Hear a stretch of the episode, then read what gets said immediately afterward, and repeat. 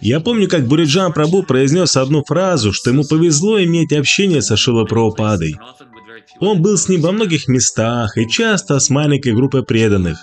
На Фиджи, во Вьетнаме, Гонконге, Филиппинах. Но Буриджан не поклонялся божествам. Он никогда не был в храме Искон, где были божества. Через несколько лет спустя он оказался в Далласе, ему нужно было войти в алтарь Радха Калачандры.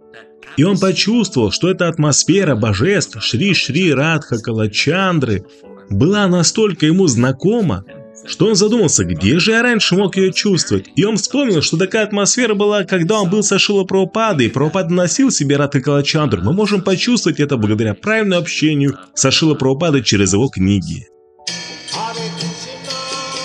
Hare